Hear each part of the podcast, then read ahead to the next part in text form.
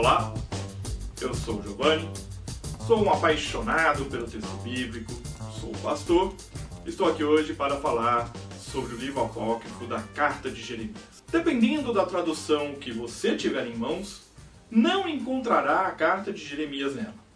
Isso acontece pois as traduções que se baseiam na Vulgata, a Bíblia em latim, inserem este escrito como sexto capítulo do livro de Baruch. A carta tem o estilo redacional que Jeremias escreveu, por exemplo, em seu livro no capítulo 29, mas o conteúdo se assemelha mais aos de Jeremias 10 e 44.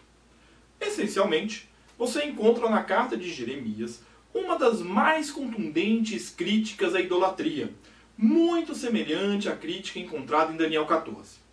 De maneira direta, a carta é um alerta aos exilados para não adotarem os deuses babilônios.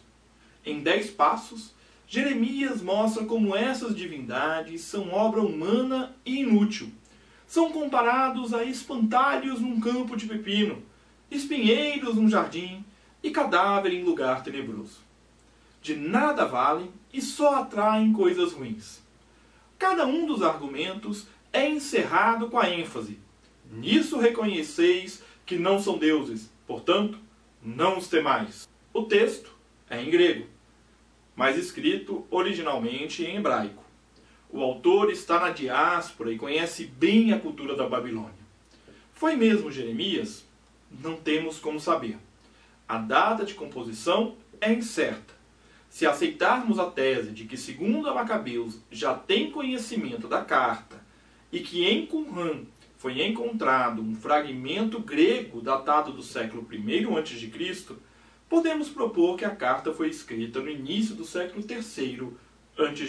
Eu espero que este breve panorama da carta de Jeremias te motive a conhecer mais os textos apócrifos e nós continuamos juntos, aprendendo com Jesus a leveza de viver. Um grande abraço. Você ouviu o podcast Café com Alecrim. Eu sou Giovanni Alecrim, pastor da Igreja Presbiteriana Independente do Brasil e um apaixonado pelo texto bíblico, e eu convido você a conhecer melhor os meus conteúdos em giovannialecrim.com.br. Um grande abraço e seguimos juntos, aprendendo com Jesus a leveza de viver.